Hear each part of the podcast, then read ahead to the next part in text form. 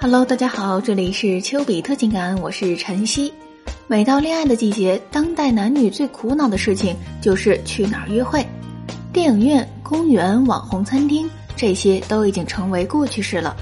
据我观察，现在年轻人约会首选密室或者是剧本杀。密室逃脱已经变成了当代青年的智商检测器，爱情试金石。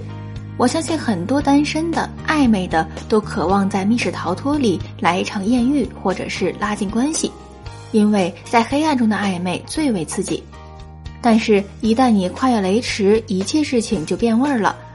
升级关系可不是性骚扰。我给大家一个友情提示：千万别和情侣组队，到时候没被吓死都得被虐死。是人是鬼都在秀，只有你是单身狗。除此之外，你还有几点需要注意。如果你想约女生去密室逃脱，那最好先问问她的游戏经历。密室逃脱涉及解密和逃脱，也就意味着有大量追逐的戏码。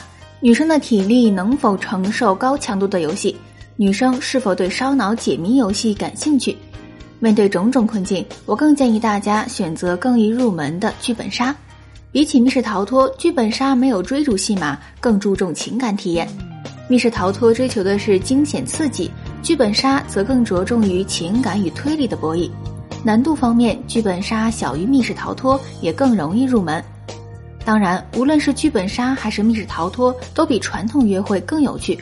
一场四个小时的剧本杀，足以让你认识几位女生。如果顺利加上了微信，玩完剧本杀就可以顺道约着吃饭，聊一聊刚才经历的剧本，甚至可以约着下次继续玩。听到这里，相信不少人已经蠢蠢欲动了。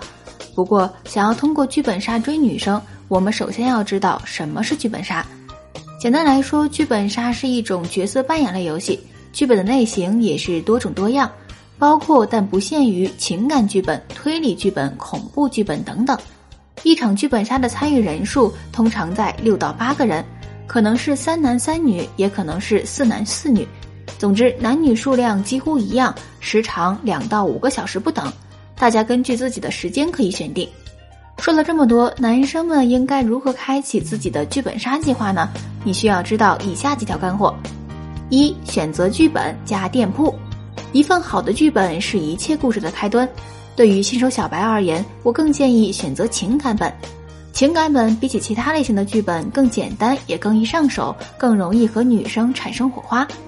当然，假如你连一次剧本杀经验也没有，我建议你先体验一次。初次体验时，不要带任何目的，沉浸角色，玩好游戏才是你的首要目标。二，照顾好自己的 CP，在情感剧本中，爱情线是无法忽视的，所以身为男生的你一定要照顾好自己的 CP。首先照顾和你相关感情线的女生，再来完成任务。那么在玩剧本杀时，怎么添加女生的微信呢？首先进入本地商家的剧本杀微信群。及时参与店内活动，做好游戏开始前的准备，熟读剧本，做好攻略。在女生偏本缺男生的时候，可以直接加对方，告诉他你有偏本意愿，不要不好意思或者害羞，大胆一点才会有故事。在游戏开始时，你们可能需要大量收集线索和证据。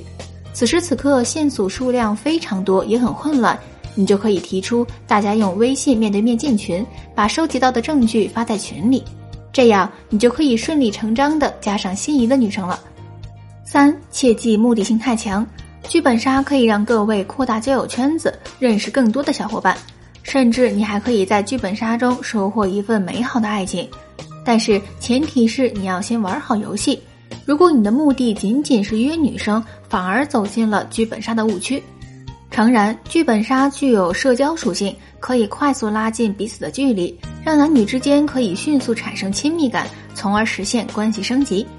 但是这一切都要秉持着尊重女生的大前提。